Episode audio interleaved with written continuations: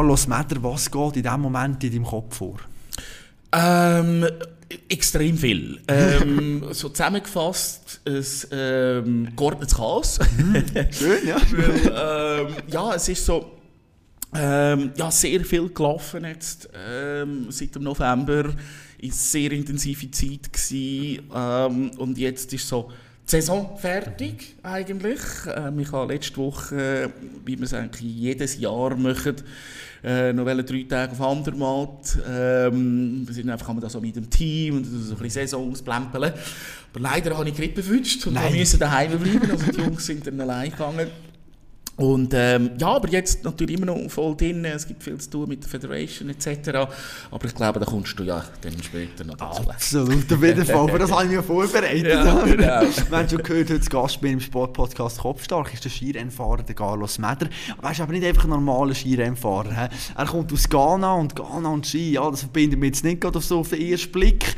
Du hast etwas Wahnsinniges auf die Beine gestellt, kann man glaube ich sagen. Du hast den Traum verwirklichen im Frühjahr, hast an den Olympischen Spielen dürfen teilnehmen. Und mich nimmt es natürlich Wunder, wie bist du irgendwie zu, zu dieser Idee gekommen? Was für Reaktionen hat es gegeben? Und vor allem auch, was hast du erlebt auf deinen vielen verschiedenen Reisen? Carlos, schön bist du heute mein Gast. Merci, hoi.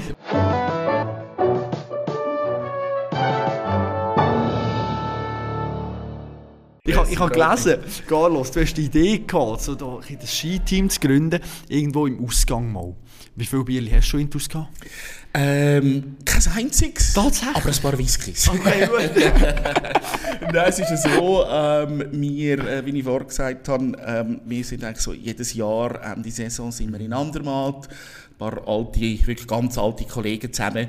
Und ähm, es ist schon ja, vorher mal ein, ist so ein die Idee gefallen, hey, wie wäre das, wenn du jetzt ja, würdest für Ghana an der, an der Olympiade starten. und ähm, ich bin ja, ich habe ja Ski gefahren, als ich jung war und ähm, habe mich dann aber äh, ja, 12, 13 für Fußball entschlossen, weil ich dort noch ein Stückchen talentierter war. Und dann in den 90er Jahren ist dann die Snowboard-Zeit gekommen, ähm, wo fast niemand Ski gefahren ähm, ist, weil es nicht mehr fancy war. Und ähm, dann habe ich irgendwo vor sieben Jahren, glaube ich, sieben, acht Jahren ist das gewesen, dann mir gleich mal so einen Carving-Ski gemietet einen Tag und es war so ein extremes Aha-Erlebnis, mega cool und seitdem äh, ja, bin ich dann nur noch Ski gefahren, weil äh, musst dir vorstellen, damals, als ich noch gefahren bin, ist man noch mit diesen sogenannten Pomfrit-Ski gefahren. Und das vor meiner Zeit, ja. Ja, das ein bisschen vor meiner Zeit, genau. Äh, und das ist äh, ja, natürlich äh, äh eine, eine andere Geschichte. Ähm, ja, auf jeden Fall sind wir ähm, dann dort, was ist das, vor fünf Jahren müsste das gewesen sein, sind wir auch im April wieder in Andermatt gewesen und dann sind eigentlich die Kollegen sind mit dem gekommen. Dann hat sich das so ein bisschen äh, wir sind im Ausgang gewesen, ja, das du richtig erlebt. ähm, es hat sich dann so ein bisschen äh, aufgesteigert, so, je später als der Abend geworden ist. Mhm. Und irgendwo so, glaube am Morgen um 3 in der äh, Zigarrenbar im Hotel Chedi ist dann das Team Garana gegründet gewesen. Und ähm, ja, am nächsten Tag, wenn man so aufgestanden ist, hat man sich dann so, so ein bisschen gefragt, uh, jetzt hast du aber doch einen rausgehauen ja. und so, dass du ja gesagt hast. Zu dem, ja, aber und auf der anderen Seite war es aber irgendwie auch extrem exciting gewesen, zum ja, halt einfach das ganze Feld mal auftun und einfach schauen, ja, wie weit kommst du, also ich meine, ich bin ja wirklich einfach von, von, von absolut null ähm, eigentlich gestartet ähm, und null, also eigentlich sogar unter null, weil ich hatte nicht einmal einen Pass gehabt zu dieser Zeit. Ähm, mein letzter Pass war noch als Baby, wo ich da in die Schweiz adoptiert worden bin. Ähm, ja, und dann ist zuerst mal äh, ja, die ganze Geschichte gekommen, mit einem neuen Pass ähm, irgendwie bekommen. Da hat mir aber ein Onkel von Ghana so ein bisschen helfen hat aber doch ein paar Monate dann gedauert, weil mit ähm, afrikanischen äh, Behörden die ist länger. afrikanische Uhren, die laufen einfach ein bisschen langsamer, das ist ja so. Und ähm, ja, und danach hat man dann auch noch eine FIS-Lizenz haben. Und dort war äh, ein das Problem, gewesen, dass die Personen, die als für Ghana verantwortlich bei der FIS eingetragen äh, sind, weil es ist in 2010 in Vancouver ist ja Ghana gestartet. Schneeleopard, Genau, der Schneeleopard. Das war dort aber noch so ein bisschen nach altem System. Gewesen. Auch Qualikriterien sind noch nicht ganz so hart Ja, gewesen, wie, das wie reden wir jetzt. dann noch unbedingt. Ähm, und ähm, ja, aber das Problem war, dass die Personen nicht auffindbar sind. Also weder das Olympische National Olympic Committee hätte ich kennt, noch irgendetwas sonst. Ähm, auch bei der FIS hat man mir eigentlich nicht können weiterhelfen Und ich habe dann ähm, mit dem Sch Schnee Leopard habe ich dann müssen, äh, dürfen müssen, äh, Kontakt aufnehmen und er hat mir dann geholfen. Also schlussendlich ist es dann das National Olympic Committee gewesen, wo dann eigentlich die Verantwortung übernommen hat, quasi als Ski Federation, wo es ja dann eben nicht gegeben hat, wo es aber gebraucht hat, um halt dann die FIS-Lizenz von der FIS ähm, zu bekommen. Ja, und dann habe ich dann, ähm, das war glaube ich einfach nicht, auch schon Mitte Dezember gewesen, und schon das zweite Jahr von der Qualifikation, weil ich habe nicht gewusst, dass es zwei Jahre das Fenster offen ist. Und darum ähm, ja, habe ich dann nur drei, vier Wochen gehabt, eigentlich für zum Rennen fahren.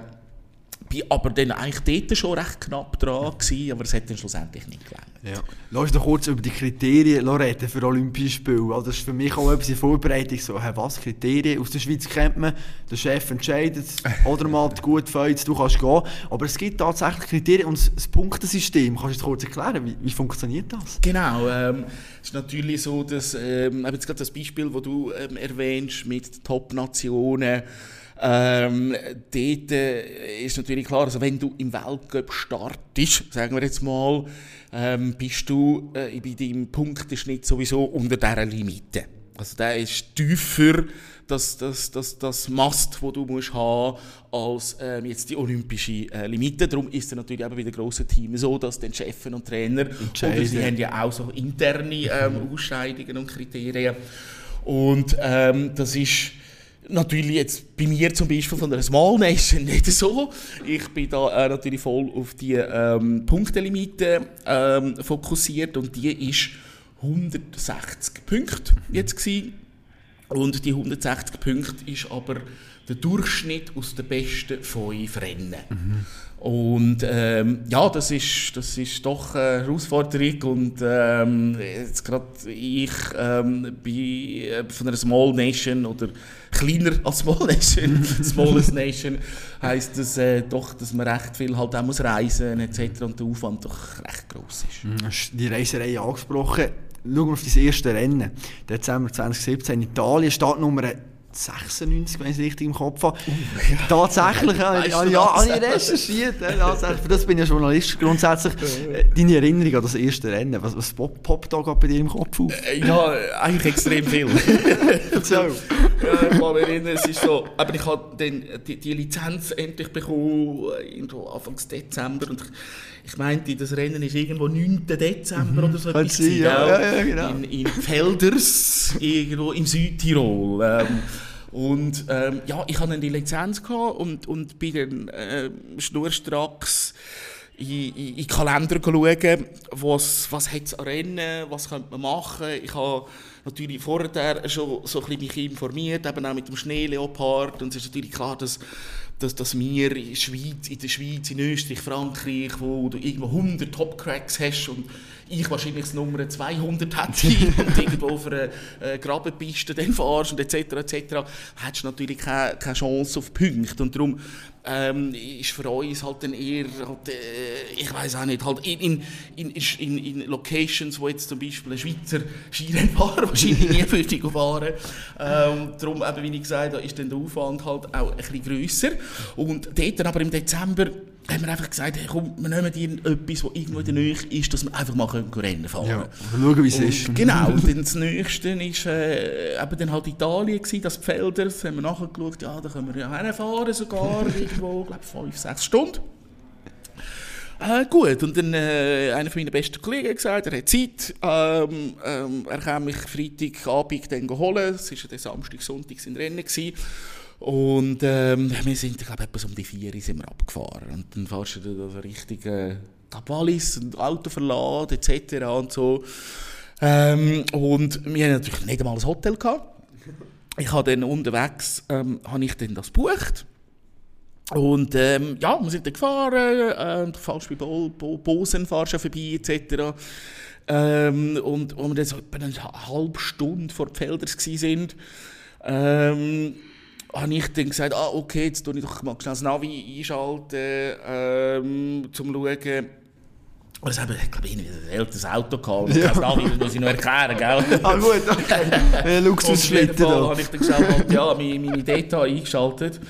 Und dann, anstatt ähm, dass es einen Weg von einer halben Stunde anzeigt, hat es einen Weg von, glaube dreieinhalb Stunden angezeigt. Da dachte ich, oh, okay, äh, ich glaube, irgendetwas ist falsch da. und dann ist es so, dass Booking.com äh, hat offenbar nicht gemerkt, dass es dort einen Pass hat, mhm. der natürlich im Winter zu ist. Nein. Und jetzt hätten wir eigentlich, ich glaube, wir rundherum fahren, ich glaube sogar irgendwie über Sölden oder irgendwas so, ähm, respektive, und es hat uns, ähm, oder, also, ich muss es so sagen, es hat uns ein Hotel gebucht, das dann eben nicht im Felder selber war, sondern irgendwo im Nebendörfli. Und, aber um in das Nebendörfli zu gehen, hat's mhm. eben, dann hättest du irgendwie über den Pass müssen. Und das ist natürlich nicht gegangen. Mhm. Und ja, und dann sind wir eine halbe Stunde vor dem Felders und haben nicht ein Hotel gehabt. Und was wir natürlich auch nicht äh, irgendwie so im Kopf hatten, das ist dort irgendein Viertag, haben wir, glaube am 8. Dezember. Könnte noch sein, ja.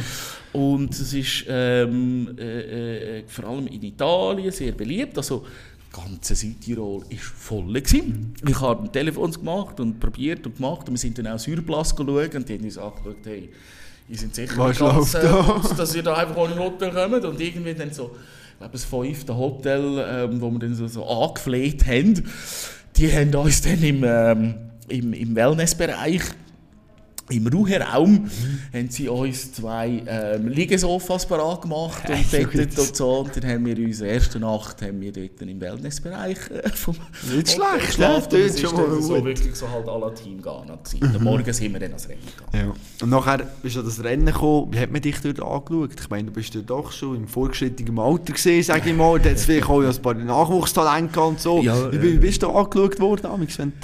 Du, eigentlich eigentlich äh, nicht gross. Es ist, also mich hat eigentlich gedacht, dass, dass die Jungen dann eher, weil man halt so noch so ein bisschen älter ist und so, dann eher ein bisschen respektvoll mhm. ähm, ähm, ähm, sind. Also ich habe äh, nie eine negative Erfahrung gemacht, diesbezüglich wirklich gar nicht. Und ähm, mehr ist es aber gewesen, dass ich sowieso mit mir selber genug zu tun hatte und so das vielleicht gar nicht so mitbekommen. Mhm. Aber wie, stark sind eigentlich die Pisten dann zumal gesetzt gewesen? Also wie schwierig auch? Hast, hast du dir, ich meine, eben, du hast ein bisschen Ski gefahren, klar, mal Regionalkader gesehen früher. Hast du dort amigs Respekt gehabt? Jetzt gerade erstes Rennen, wie schwierig ist das gewesen? Also das dort war brutal. Gewesen. Brutal? Ja, ja, ja, ja das ist äh, natürlich eine ganz andere Geschichte. Ähm, eben Italien ist halt zu den Top Nations, wie du vorhin gesagt hast, hat top, top Leute oben gehabt, ähm, vor allem die Italiener ist der Ding dort gewesen, das ist mir der Name entgefallen, der jetzt dieses Jahr im Weltcup auch schon ein paar Einsätze mhm. gehabt hat, also wirklich top. Ja. Äh, auch ein paar Schweizer Jungs rum und so. Ähm, sehr riesige Pisten natürlich gewässert, ähm, es war aber auch recht kalt. Gewesen. Und ähm, ja, es hat er doch gerade mal schnell aufgezeigt, wo jetzt das Level ist. Ja, ja. definitiv. Also. Ich habe gelesen, im ersten Rennen hast du 40 Sekunden verloren, im zweiten 29 Sekunden. Also es zeigt dir doch die Dimensionen an, wo du dich drin befunden hast. Wenn wir darüber reden, wie professionell du hast können trainieren konntest. Jetzt hast du das erste Rennen mal hinter dir und nachher hast du irgendwie einen Coach noch zu da, hast irgendwie noch Pisten gemietet, hast mit dem Schweizer Team können schauen oder wie hast du das gelöst? Ähm, ja, das ist äh, für mich natürlich immer eine grosse Herausforderung gewesen, das ganze Thema Training und Coaching. Also ich habe mir vom Budget her ja nie einen, äh, constant ähm, äh, Coach können leisten. Das ist einfach nicht gegangen. Ich habe dann ähm, äh, das Glück halt, dass ich ähm, durch meine ähm, innerschweizerische Abstammung, mhm. ähm, und da ja früher auch mhm. ja, äh, gefahren bin, kenne ich noch gewisse Leute bei den Clubs und so. Und ich habe ähm, vor allem halt die Möglichkeit gehabt, mit dem Oberalten Skiverband ähm, zu trainieren. Dort ist halt einfach so, äh, die Kids sind zwischen 11 und 14, glaube ich. Und äh, die fahren den Ski, wo muss ich schnell überlegen, ich glaube irgendwo 1,57 bis irgendwie 1,61, irgendwas so. Auf jeden Fall gut 30 bis 40 cm kürzer als meine Ski. Und äh, demgemäß sind natürlich auch die Torabstände viel, viel kürzer sie haben, die Coaches haben dann so ein bisschen Erbarmen gehabt, ähm, und wenn ich dann gekommen bin, haben sie dann doch so ein bisschen 1, 2, 3 Meter ein, bisschen mehr, bisschen mehr gesteckt und die haben das eigentlich noch gefühl gefunden, dass es halt ein bisschen schneller gegangen ja. ist. Ähm, aber äh, es ist eigentlich grundsätzlich so, dass ich, also vor allem dort in dieser Zeit, in der Anfangszeit, habe ich die Rennen nie können simulieren. Ja. Das ist einfach nicht möglich Ich habe einfach die Möglichkeiten nicht gehabt. Ja. Ähm, ja, dann ist man dann schon ja, recht auf die Welt gekommen, mhm. wenn du plötzlich auf so einer Piste fährst und so einen Kurs mit diesen Abständen etc. Mhm. Ja. Wie hast du es mit deinem Ego gemacht? Ich stelle mir jetzt mal mehr vor, jetzt so als 38-, 39-Jähriger muss ich mit 11- und 14-Jährigen trainieren. Ich meine, du bist vielleicht nicht allein auf dieser Piste, es andere Leute gehabt, die schauen vielleicht auch so, was macht er dort genau? Wie hast du das geschafft? Hast du das echt komplett egal was die anderen denken? Oder es sind eigentlich schon ein bisschen... Nein, komplett egal, erstens. Ja. Und zweitens ist es auch da überhaupt nie negativ gewesen. Oder weißt du, wie es gesagt ist, ja, was macht ich denn da, ja. etc. Äh, absolut im Gegenteil. Also die Eltern, äh, ähm, die haben das mega cool gefunden. Viele von denen kenne ich ja, die Eltern, ja. wo ich vielleicht sogar selber in der Schule bin mhm. oder ähm, mit Schwestern in die Schule etc. Und es ist wirklich lustig. Also einige von diesen Kids äh, kennen die Familien etc. Mhm. und ähm, nein, also im Gegenteil. Also, da habe ich immer sehr, sehr positive Reaktionen bekommen. Mhm. Und äh, eben von den Kids selber auch. Die haben das natürlich auch mega cool mhm. gefunden. Und äh, auch für mich, weißt, kann auch ich kann profitieren von den Kids, weil so ja. die Unbeschwertheit und ähm, die Freude am Skifahren, die sie haben, ähm, das, das färbt natürlich auch ab. Mhm, du hast gesagt, du seist eigentlich auch unterstützt worden und so, man hat das cool gefunden. Schau mal kurz noch in deine Kindheit zurück. Ich glaube, die Leute die brauchen vielleicht auch so das, das Verständnis für deine Person. Und dort eben, wir haben gesagt, Skifahrer gesehen, Regionalverband, sehr, sehr gut. Fußballer im FCL gesehen, U21, unter anderem auch noch mit dem Jerry Giovanni zusammen gespielt, natürlich. Aktueller Leverkusen-Coach in Ghana geboren, adoptiert worden wenn du jetzt schaust, wie du von deinen Adoptiveltern unterstützt bist worden, wie hast du das wahrgenommen? Bist du zu wenig unterstützt worden? Hast du dir mehr gewünscht? Ähm, ja, ähm, ich komme ähm, aus einer ähm, sehr unsportlichen Family. Ähm, ich bin wirklich ähm, der Einzige, ähm, wo sich äh, immer schon sich extrem für Sport interessiert hat. Ähm, und es war irgendwo lustig, weil ich irgendwo mir selber das gar nicht erklären konnte, woher das kommt. Aber es ist wirklich für mich wie ganz normal natürlich gewesen, immer. Jetzt meine zwei Adoptivschwestern haben in der Schule natürlich eben so ein bisschen da und dort gespörtlert, aber sonst eigentlich nicht nachher. Und meine Eltern sind mehr, also mein Vater war mehr so ein bisschen den Bergler und Skitüler und so. Und ähm, sie sind mehr so ein bisschen Röstler auch, äh, das ist so ein ihr Ding.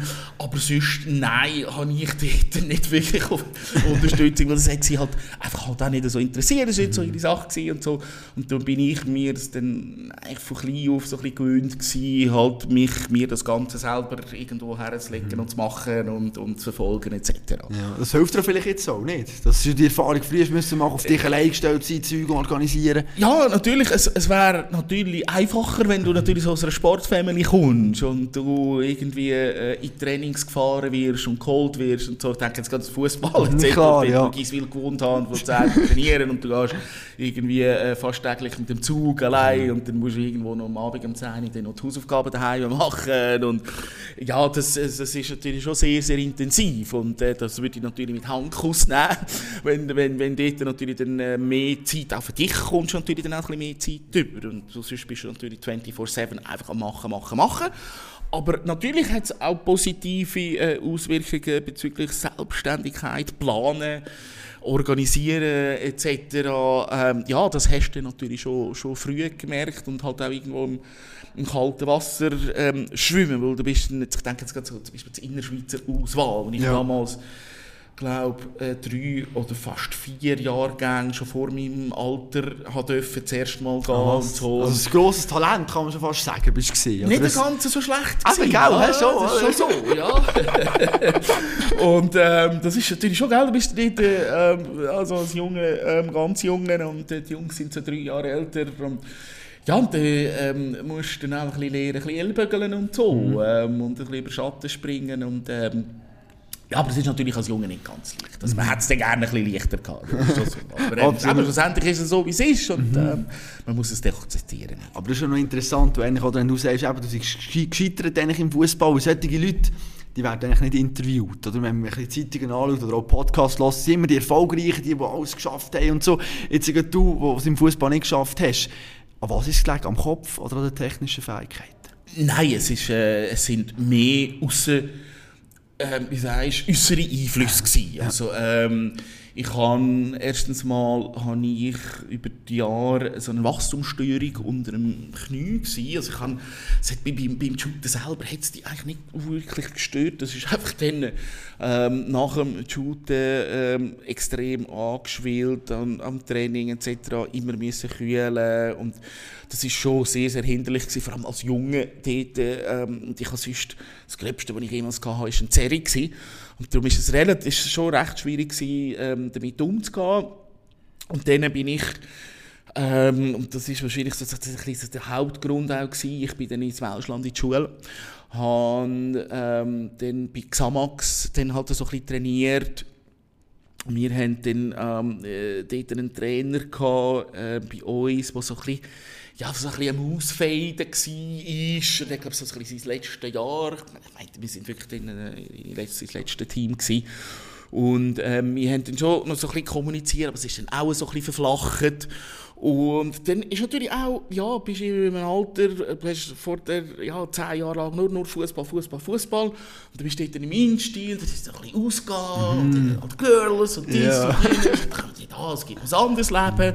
Und irgendwo hat sich dann halt einfach so, so ein, ein Gesamtpaket ergeben und, und nebenbei war es schon auch so gewesen, dass Schulleistungen, also wir haben von Kanti vor Ja, voll genau, wir haben geredet. Natürlich so ein bisschen ins Unterirdische Nein, ja, das so, und so. Ja, das Unterirdisch ist vielleicht jetzt ein bisschen, bisschen, nicht ganz heftig gesagt, aber sicher, sicher ähm, nicht so, wie ich, wie ich es könnte, mhm. natürlich, weil ähm, ja, es ist natürlich alles andere wichtiger gewesen als die ja, Schule. logisch, ja, man kennt es. ja, und es hat sich dann einfach, einfach wirklich irgendwo ein grosses Gesamtpaket ähm, ergeben mit der Verletzung, mhm. mit irgendwo eine Persönlichkeitsentwicklung, wo man so ein bisschen vom Jungen zum Erwachsenen und, und die ganze Schule etc. Und, und, und, aber schlussendlich ist für mich dann schon so das Gespräch mit den Doktoren auch so ein bisschen ähm, oder so gemeint, ja, es wird dann halt schon schwierig, professionell Sport, und Knie, das könnte noch schlimmer werden und da und jenes und so. Und, ähm, und, von den Eltern halt dann auch so ein bisschen beeinflusst, ja, Ausbildung und dies und jenes und, und, und so. Und irgendwann muss ich sagen, habe ich, habe ich mich dann auch so ein bisschen beeinflussen lassen und dann halt auch selber gedacht, ja, also komm, scheiß drauf. und, und, und, und es ist, ich denke, das Problem war auch ein bisschen, dass dann halt irgendwie niemand gehabt hast, der sagt, hey Junge, schau, es ist doch so und du könntest doch den dort und so, weil du halt einfach so ein bisschen die One-Man-Show dort so schon ein Mentor, der da genau, gebraucht genau, hast vielleicht. Das extrem gefällt ja. und, und, und, und, und darum habe ich dann, glaube einfach, es ist so wie fast eine Übernachtentscheidung mhm. dann auch gewesen und gesagt, also, so, jetzt, ähm, ja, gehe ich halt einen anderen Weg. Mhm. Dann so ein bisschen zurück denkst und fühlst, du denkst natürlich, ja, das hat, hat, die hat ein bisschen länger sollen. Ein durchbeissen noch, ja. Und dort reden und ja, mhm. durchbeissen und dies mhm. und jenes. Aber natürlich ist man nachhinein natürlich immer schleunig. Wäre vielleicht ein Transfer ins Ausland noch gut gewesen, nicht? hättest du können absorbieren, weißt du, von allen oder? Wäre vielleicht etwas gewesen, oder ähm, ähm, halt dort, weißt mit Xamax das richtig noch durchziehen, mhm. vielleicht bei einem anderen Club ein bisschen probieren, weil sie sind eigentlich dort äh, nach ein paar Trainings schon recht interessiert gewesen. Also ich hatte zwei Trainings gehabt mit der U18 und dann hat es schon geheißen, hey, morgen gehst du U21 okay. und so. Und, ähm, ja, und es ist natürlich aber auch ein bisschen schwierig, weil ich bin ähm, unter einem Jahr ins Insti und hast niemanden kennt und, und es war relativ heftig. Gewesen. Du hast, du hast ähm, die Schulzeit vom 8 bis zum 5 gehabt und dann hast du eigentlich noch so ein paar Stunden raus dürfen und relativ strikte Regeln gehabt ja. und so. Ja, und da hast du irgendwie auch so ein bisschen isoliert dann halt gefühlt und das war auch nicht ganz so leicht. Gewesen. Wenn ist echt der Impuls gekommen, hey, ich wollte jetzt meine liebliche Familie kennenlernen? Ähm, der Impuls, also ich sage mal, der erste Impuls ist eigentlich schon relativ früh gekommen, aber nicht von mir selber. Sondern von, von meiner Mama. Ähm, also wenn ich von meiner Mama rede, Ja. ist meine Adoptivhalter, Gut, aber das ist meine das richtige Mama. Ähm, ähm, absolut, da gibt es gar nichts drin. Und sie ist eigentlich die, gewesen, die ich in der Kante... Wann war das? Gewesen? Wann, ab wann haben wir Englisch gehabt in der Kante? So 14 etwa, dort umeinander. gell? Das bist nicht schlecht, glaube ich. Gell. ähm, ist sie eigentlich die gewesen, die gesagt hat, hey, look, tu doch jetzt mal äh, deiner lieblichen Mama schreiben, weil sie haben noch so ein bisschen sporadisch Kontakt gehabt, sie haben sie auch etwa die mal äh, unterstützt gehabt. Und ähm, ja, da bin ich natürlich meiner Mama extrem dankbar, dass sie von Anfang an einfach so offen war und, und, und das einfach auch das Feld grundsätzlich aufgetan hat ähm, für mich und ohne, dass ich jetzt irgendwie ein schlechtes Gewissen müsste haben oder so. Und, und das ist schon ähm, ja, extrem fantastisch und nicht einfach so alltäglich. Und ja, dann habe ich dann den Brief geschrieben und habe ein Foto mitgeschickt und ähm, irgendwo ein paar Wochen später, ähm, ja, vielleicht muss man, wenn wir da noch erklären ähm, an den jungen Zuhörern, das war eine Zeit gewesen, wo es noch nicht einmal E-Mails gegeben hat. Okay, ja, wichtiger, wichtiger Punkt, ja. Ja, wirklich. Also da hat man noch mit Briefen Du bist kommuniziert. fast gezwungen gewesen, um einen Brief zu schreiben, Absolut, das hätte nichts anderes gegeben. und ähm, ja, und äh, natürlich vor allem auf Afrika einen Brief schreiben Ja. und dann auf Antwort warten, das ist ein Abenteuer. Und ähm, sie hat ähm, damals schon in, in Nigeria gelebt. Sie lebt schon seit 30 Jahren in Nigeria. Und das macht es ja, nochmal ähm, ähm, ähm, schwieriger. Und Nigeria ist immer ein bisschen Wild West. ja, ja, sehr. ähm, ja, aber irgendwann ist dann der Brief zurückgekommen. Und ähm, dann, das war auch so der Moment, gewesen, wo ich dann zum ersten Mal also ein aktuelles Foto gesehen habe. Ähm, und äh, ja, das war schon cool. Gewesen. Und dann haben wir dann so in den nächsten Verlauf der nächsten Jahre so sporadisch so ein bisschen Briefe austauscht. Und ähm, ja, aber so mit 18, 19 ist dann das auch so, ist das so ein bisschen versandet. Ähm, ich habe dann, glaube irgendwann mal einen Brief dann wieder geschrieben, habe dann aber nichts gehört. Und irgendwann war es dann auch das Alter, gewesen, eben, wo dann noch eben viel im Umbruch war bei mir und ganz andere Gedanken Sachen im noch, ja. Kopf. Genau. Und dann, ja, ist das eigentlich relativ jahrelang. Ich habe zwischendurch mal ein Kärtchen bekommen, glaube ich, an Weihnachten. Und, aber es ist grundsätzlich ist es recht versandet. Gewesen. Und ähm, der Push für mich, zum eigentlich dann selber anfangen recherchieren und zu machen, weil wir haben dann eben den Kontakt eigentlich verloren gehabt, ich hatte dann auch keine Adresse mehr gehabt und so, ist, das war, wo dann meine, mein Vater, ähm, also Adoptivvater, Ja, ein Amerikaner, oder? nein, Adoptivvater auch Schweizer. Aha, ist klar, aber die, Genau, die richtige mein Vater, so, genau. Ist, ist Amerikaner. So haben wir, ja. Genau. Ähm, er ist ähm, an Krebs gestorben. Ich glaube, ich war dort glaub, 34, 35 gewesen. Und für mich war es halt so ein Erlebnis, gewesen, wo mir vor Augen geführt hat, und wenn ich noch irgendetwas wissen will, dann muss ich es jetzt machen, weil es wird, wird offensichtlich niemand jünger. Und ähm, das ist eine mega lange Geschichte. Ich wollte jetzt da deine Dings nicht sprengen. Nein, ist okay, ich du. tu's, äh, Ich tu's probieren, es ein bisschen abzukürzen. Alles gut. ähm, ich habe dann, ähm, eigentlich habe ich, habe ich, habe ich meine Mutter gesucht, also mit dem angefangen, weil eigentlich hatte ich vom Vater habe ich nur gewusst, gehabt, eben, er ist Amerikaner, ähm, damals Lehrer in Ghana, ähm, kommt aus Pittsburgh und ähm, der Name, das ist so, aber ich habe mir eigentlich auch gar nie irgendwie grosse Hoffnungen gemacht, dass ich irgendwie etwas erfahren werde oder so. Mir ist damals eigentlich darum gegangen, einfach sie wieder zu finden, ähm, dass man dort wenigstens einen Link hat. Und ähm, es ist ein, ein, ein, ein Bekannter von mir, der auch Ghanaer ist, ähm, aus Luzern, wo ich dann auch nach Jahren einfach wieder mal getroffen habe und ihm dann mal ein bisschen meine Geschichte erzählt habe. Und dann haben wir gesagt, ja, er kam aus Cape Coast ursprünglich und er ging jetzt gerade zwei Monate runter. Ich soll ihm doch ähm, mal alle Dokumente mitgeben, wo, er ich heimgehe und ähm, üb- über den Namen wüsste er dann ungefähr etwa, wo, wo die Family müsste sein, weil es ist alles noch so mit Clans und so organisiert. Ah, krass. Und ähm, ähm, ja, und er denkt mir dann jeden Tag von da unten schreiben und anrufen, wie es ausgesehen und so. Und ich habe dann natürlich noch zwei Minuten nichts gehört, Ja, ja. oder? Ich habe es schon wieder vergessen gehabt. Und dann bin ich, ich weiss noch wirklich mega genau, bin ich ähm, vom, vom Arbeiten ähm, bin ich im Zug am Heimfahren und komme einen Anruf über anonym. Und grundsätzlich nehme ich das, Ja, ja, habe ich das nie abgenommen, weil ich habe immer gedacht, ja. habe, warum, muss jemand jetzt anonym Ja, Nummer ey, und so, ja, ja, ja. Und irgendwie habe ich aber dann, ich weiß auch nicht, ich kann es eigentlich auch nicht erklären, ich habe es abgenommen und dann war er dran. Gewesen. Und er hat gesagt, hey, ich bin zurück und wir müssen uns unbedingt treffen. Und ähm, ja, dann haben wir uns getroffen und er hat gesagt, «Schau, ich habe eine gute Nachricht und ich habe eine schlechte Nachricht. Und ähm, ich gesagt, also fang mit der schlechten an. ähm, und er hat gesagt, «Schau, ich habe äh, deine, deine Mutter nicht gefunden. Aber dann ist es mir zu gut gekommen. ähm, ich habe einen Onkel von dir gefunden. Und ähm, schau mal da, und dann nimmt er ein Blatt, ein A4-Blatt für, wo f- vorne und hinten beschrieben ist. Er ähm, hat deinen Vater kennt. Und ich so, das ist für mich gerade so, weil ich hätte natürlich nie erwartet, irgendetwas vom Vater zu hören. Und ich so, ja, eben recht perplex. Und dann habe ich das, ja, das, das kann verlesen und so. Und dann habe ich das gesehen, American, School, eben, das war Lehrer, gewesen, American School of Kuwait. Und irgendwie ist mir das American School of Kuwait. Und dann ist mir eingefahren, wirklich wie ein Blitz. Ich habe, ja, das war vielleicht sechs, sieben Jahre vorher, gewesen, habe ich mal einfach seinen Namen, Namen gegoogelt. Und bin auf zwei Treffen gekommen. Eins war ein Zeitungsbericht, gewesen, aus dem Jahr 1991 von der Pittsburgh Press.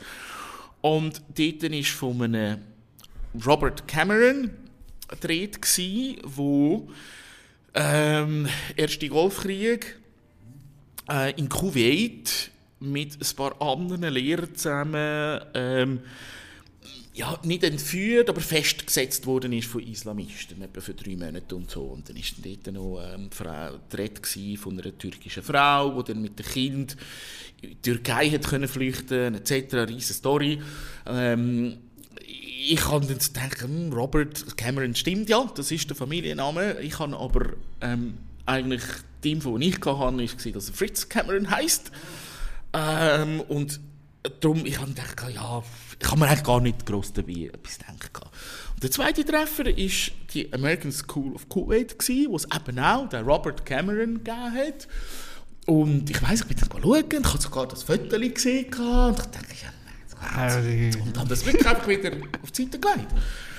Und es ist dann aber wirklich Das war er. das war er, ja genau. Ähm, schon dann. Und ähm, ja, auch eben die, die ganzen anderen Infos etc. Ähm, ich, ich habe dann auf jeden Fall mit der American School of Kuwait habe ich den Kontakt aufgenommen und, und sie haben gesagt, ja, ja, mal, aber sie sind jetzt gerade pensioniert worden und sind mit seiner Frau in die Türkei und, ähm, und ich so, ah, puh, ja, schade und ah, wenn Sie, denn, wenn, Sie, wenn Sie die Handynummer ich so, ja, okay. und ähm, ja, ich habe dann so ganz kurz, also respektive einfach meine Schwester, hätte ganz kurz, äh, weil für mich ist es irgendwie so, einfach too much gewesen, weißt du, So, im- zu, so viel Information so und viel. ja, genau. Und, äh, und ich bin, äh, wir haben dort äh, glücklicherweise gerade so ein Matschreisli-Wochenende organisiert gehabt, die Kumpels, dort auf Barcelona und die, meine Schwester hat aber gemeint, ja, aber nein, jetzt musst du gerade anrufen. da, und schauen und dort, schauen, so. Und ich, denn? Ja, nein, und so, easy peasy. Und ja, und sie so, ja, soll ich denn? Und so, mach, was du willst. und sie hat das aber wirklich gemacht hat dann kurz mit ihm äh, können reden und sie hat dann abgemacht, dass ich mich dann melde, wenn ich zurück bin und so. Und ich habe ihn dann aber äh, eigentlich nicht mehr erreicht. gehabt. Und das ist dann wirklich so über zwei Minuten und ich habe dann einfach mal ein Mail geschickt auch und, und ich habe dann auch gesagt, du, schau, eben, wenn, wenn, wenn kein Kontakt wird, ist okay und mir geht es einfach auch mal darum, äh, ist die Geschichte alles wahr und solche Was Sachen und ist so. da gegangen, ja. Ja, und ich habe dann zwei Monate später, ja, zwei, zweieinhalb Monate später, habe ich dann ähm, seine Todesanzeige. Ähm, ich weiß gar nicht mehr, ob ich es einfach gefunden habe oder ob ich es bekommen habe von der, von der Schule dort, das weiß ich nicht mehr genau. Aber er ist dann dort bei meiner Kontaktaufnahme auch schon recht an Krebs erkrankt und ist dann auch an Krebs gestorben. Von der Todesanzeige aber habe ich dann gesehen, dass ich drei Halbgeschwister habe. Und auch die türkische Frau war dann dort. Gewesen. Und da ist dort ist dann schon so, so, so ein paar Sachen aufgegangen. Und ich habe dann ähm, ja, meine Schwester eigentlich in fünf Minuten auf Facebook gefunden. Klasse. Aber jetzt heutzutage äh, soziale Netzwerke Ganz ist genau, von Vorteil, ganz oder? genau, richtig. Und ähm, ich habe dann ihr geschrieben äh, und auch Dokumente geschickt und so. Und habe auch ihr gesagt, du, eben, wenn du keinen Kontakt willst, dann ähm, ist okay. Aber ich bin einfach halt auf der Suche so nach. Antworten und, und etc. Und ich habe dort aber auch nichts gehört. Nein, nein, nein. Da sind auch so die Wochen da hingezogen und ich glaube immer so etwa sechs Wochen später und dachte, komm, jetzt schreibe ich einfach nochmal so, einfach zum Fragen, du, äh, hast es vielleicht gelesen und eben, ich wollte wirklich nicht stressen etc. Und ich weiss noch, das war ein Freitag, gewesen, irgendwie auch nach dem Arbeiten, habe ich das geschrieben, irgendwas um die 5 Uhr, bei den. Ich habe damals noch mit einem Kumpel zusammen gewohnt und in daheim haben wir ein bisschen gesoundet und gemacht und dann irgendwann so am 11 Uhr ich auf das Telefon und sie haben mir geschrieben. Nein. Ja, und das ist wirklich so einfach auch eingefahren wie ein Hammer natürlich. Ja. Und, und sie haben mir geschrieben, hey, Oi, es tut mir sehr, sehr leid, dass ich dir erst jetzt schreibe. Und ähm, schau, meine Mama ist gerade da auf Besuch in Istanbul bei mir und sie hat mir einfach gesagt, sag ihm, die ganze Geschichte stimme und ähm, sie brauche bisschen Zeit jetzt gerade, aber sie will unbedingt mit mir skypen dann nächste Woche. Und ich so, okay. Und das ist wirklich so, ja, halt in dem Moment gsi, wo, wo, wo, wo irgendwie so, ja, oder? extrem Ja. eingefahren ist und irgendwie so Sachen dann halt anfangen Sinn machen und aber natürlich auch eine extreme Nervosität sich dann so ein bisschen, Ja. aber ja, und Gefühlschaos, ja, ja, extrem ja. und ich habe mich dann, äh, glaube die Woche drauf ist dann, habe ich dann mit ihr geskypet und ja, und dann hat sie mir gesagt, ja, sie haben jetzt irgendwo ich glaub, 35 Jahre auf diesen Moment gewartet. Ähm, und ähm, ja, eben leider eben, sie halt gestorben, hat mir dann halt den ganzen Hintergrund da erklärt und, und dass sie eigentlich, als ich ähm, noch ganz jung war, ich müsste dort, glaube ich, vier war, wo sie sich kennengelernt haben und sie eigentlich dann gesagt hat, hey, willst du ihn nicht holen und so und das diskutiert haben, aber irgendwo hat, haben, haben sie dann äh, ja, eben, äh, gedacht oder beschlossen, schau, er ist jetzt schon vier und ist jetzt ähm, bei einer Family und wahrscheinlich hat er wahrscheinlich hat er das irgendwo glaub, gewusst oder beobachtet oder so ähm, habe ich das Gefühl, weil sonst hätte man das nicht so können wissen, dass ich jetzt eben Familie und da und Zeug und ja, ich muss auch sagen, das war natürlich für meine Mama natürlich der, der, der Horror gewesen. Und, und äh, das hätten wir natürlich sicher nicht mehr können machen Definitiv nicht. Und ähm, ja, irgendwo ist, ist das halt einfach so gewesen, wie es war. Und ähm,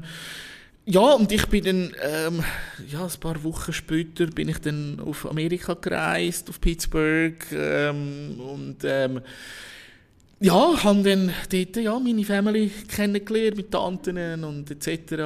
Meine Brüder ist mich abholen am Flughafen und ähm, ja, es war wirklich uh, cool gewesen. Und es ist wirklich von der ersten Minute an eigentlich wie ein Heimkommen. Es hat sich auch von der ersten Minute an wie ein Zuhause angefühlt. Und auch jetzt meine Tanten, äh, drei davon, haben auch ihr ganzes Leben von mir gewusst. Und auch für sie ist es so, also weißt du, der Moment, wo wir so vorgefahren sind im Haus und dann sind die, die Tanten vor dem Haus und die Cousinen und so und alle haben irgendwie Tränen in den Augen und so und ich dachte, oh wow, mega emotionaler Krass, Moment gewesen. Ja. Lass uns doch kurz über den Moment reden, wo du deine liebliche Mutter siehst, hast können umarmen. Was hast du gefühlt? Was ist Es das? ist, ist, ist noch spe Oder- ist speziell gewesen, muss ich sagen. Es ist viel weniger emotional gewesen als jetzt mit das, das Amerika-Ding. Ähm, ich habe mich ja mit meiner lieblichen Mutter in, in, in Ghana getroffen. Ich habe ihr ähm, den Trip organisiert von, von Nigeria auf Ghana und ähm, ich äh, habe ihr dann das Hotel gebucht. Ich bin von der Schweiz dann eingeflogen haben dann mir am ersten Abend ähm, noch ja, in so ein kleines Bungalow reserviert für mich allein, irgendwo am Meer. Und dann dachte ich, ja, vielleicht musst du das erste Mal so ein bisschen ankommen, ja. und so. Und ich bin dann bin mit zwölf, halb eins bin ich dann nachgekommen und ähm, Hotel war natürlich nicht mehr offen Ja. und ich war so nervös und dachte, ich habe ein Taxi angerufen, dachte, ich fahre in meinen nächsten Shop, bin dort ein Fläschchen Whisky gekauft und äh, ja, bin dann irgendwie mit, äh, wie glaube ich, mit Jack Daniels ist es gewesen, oder Ja. so, übelste Ja,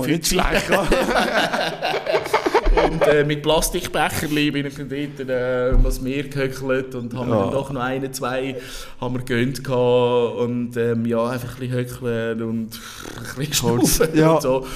Und dann am nächsten Morgen bin ich dann zu ihr ins Hotel und habe sie abgeholt und ja, habe an der Tür geklopft und und, und ja, dann ist sie dann gewesen, aber irgendwie, ich kann es gar nicht so genau sagen, ähm, irgendwie, es ist ja doch eine fremde Person, wo aber irgendwo deine Mutter ist und irgendwo, ich weiß auch nicht, es war irgendwie recht strange auch gewesen, muss ich sagen. Für sie ist es viel mehr emotional gewesen. Und mir hat es doch so ein bisschen gebraucht, äh, ein bisschen zum Akklimatisieren mit dem Ganzen und mit ihr und so. Wir sind dann so ein paar Tage rumgereist ähm, und sind dann aber auch auf Cape Coast zu der Family, weil das war für mich ein grosser Wunsch. Gewesen. Und ähm, ja, mit den, mit den Tagen ist das so schon ein bisschen lockerer geworden. Du hast mal im Interview gesagt, dass ich aber auch sehr viel immer auch über das Geld geredet mit, mit, mit dir. Ich habe immer gefragt und so. Ist, ist das auch etwas vielleicht eben, wo, wo zeigt, oder klar, eben, es ist deine Mutter, aber so eine innige Beziehung hat er halt eben doch nicht. Ja, nein, es ist, das, das ist vielleicht nicht jetzt einfach voll auf sie bezogen gewesen mit ähm, Geldfragen, aber es ist, auch, so bisschen. es ist halt einfach allgemein ein bisschen so... Schweizer halt, ähm, wo- das ist, Ja, wir haben halt schon ein bisschen das Gefühl, dass, dass, dass, dass das Geld auf den Bäumen wächst.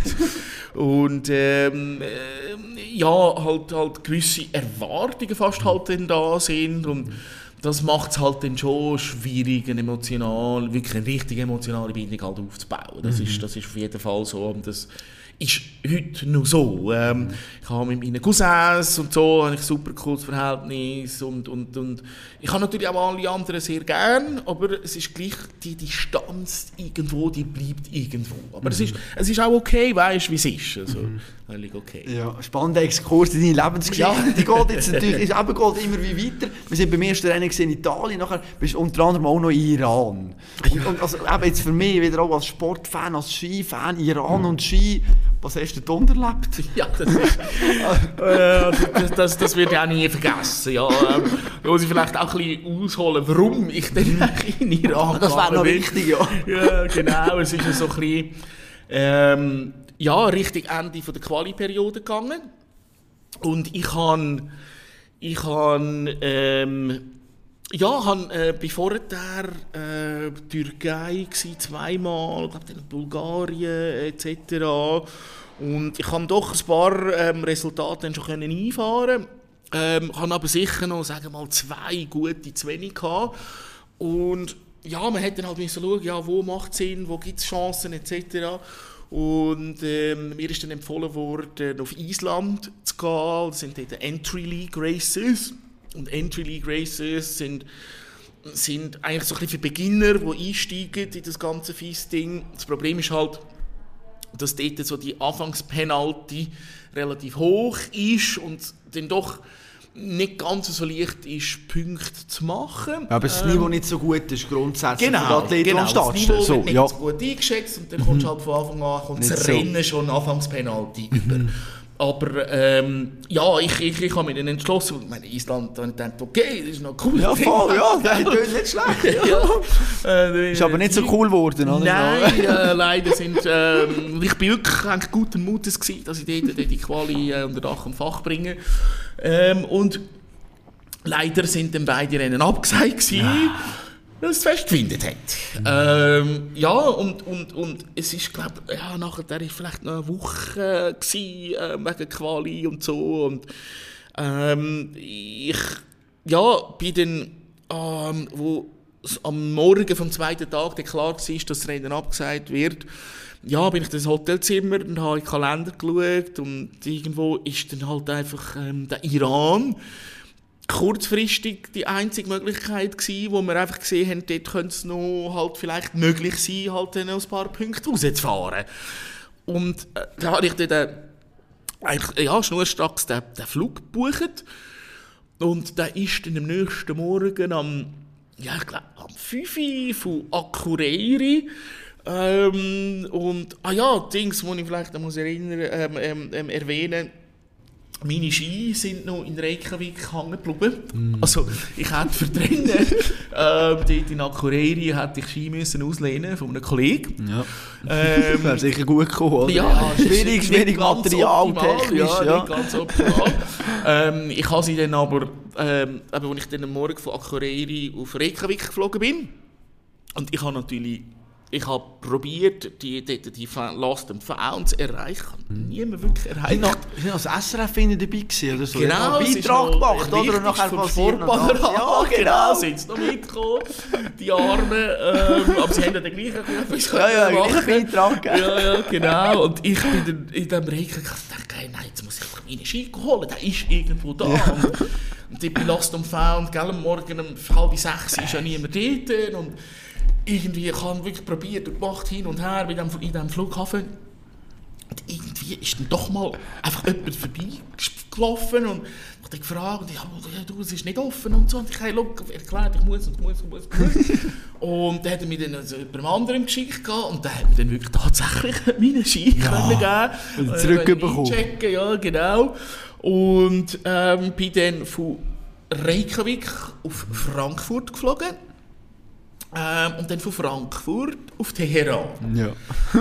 Ähm, und bin dann, ich glaube, irgendwo Mitternacht bin ich in dem Teheran angekommen und der iranische Skiverband hat mir dann jemanden geschickt, mich abholen, weil das Darbanzar ist irgendwo zweieinhalb Stunden in Pampa hinterher von, ähm, von Teheran. Und ähm, ich habe dann, ähm, ja, bin dann mein Gepäck geholt und habe dann gewartet und gewartet und schlussendlich ist dann dort äh, mein Gepäck nicht angekommen. Ja, das auch noch ist nur, äh, also glücklicherweise sind Ski und mein Ski-Equipment ist angekommen, also meine, meine Schuhe und alles und so, aber meine Kleider und sonst alles ist nicht angekommen. Und dann ist- musst du dort dann auch wieder Last and Found und solche Sachen. Und kannst dir vorstellen, Iran, Iran ist es nicht ganz so einfach. Ähm, vor allem hatte ich das erste Problem gehabt, und da bin ich, da bin ich selber natürlich naiv gewesen, muss ich sagen. Ähm, ich, ha, ich bin nicht gut iranisches Geld wechseln vorher, aber ich habe natürlich Geld, du kommst direkt von Island und irgendwo, das hast du natürlich auch gar Nicht nicht dran wirklich gedacht, ja. gedacht. Und dann kommst du dort Teheran am Flughafen an und denkst so, jetzt muss ich schnell Geld holen. Ähm, dann nimmst du die Mastercard für und dann merkst du, ja, Gott, nee. ja. No Visa, no Mastercard, Nee, no gar nichts. Und ich habe wirklich vielleicht irgendwo umgerechnet 10 Euro, 10 Euro im Sack gehabt. Und die erste Herausforderung war, du, hast dir dort, du musst dir dort am, am Flughafen musst dir das Visum lösen. Den Antrag den hatte ich vom iranischen Skiverband, also das bekommen war kein Problem. Gewesen. Aber das Ding hat irgendwo Zahlen, 75 Euro oder so gekostet, die ich natürlich dort nicht hatte. Und irgendwie, glaube nach einer Dreiviertelstunde ist irgendwie einer von der Seite und hey, ich habe gehört, du bist Schweizer und habe gehört, du hast ein Problem, schau, da hast du 100 Euro. Ah, schau da. Ähm, da ist meine Businesskarte, du musst mir sie beweisen, wenn du in der Schweiz bist. Und ich dachte, wow, ey, So Halleluja. geil, ja. Mega geil, ich hätte nicht gewusst, was machen soll. Und dann nachher eben ist dann das mit Gepäck gekommen und so. Und dann bin ich, glaube ich, noch zwei Stunden später aus dem Flughafen raus gewesen. Und dann ist der mit dem Büsschen gekommen, der mich hinterher gefahren hat. Und irgendwo, ja, ich glaube nach eineinhalb Stunden, wirklich mitten in der Pampa.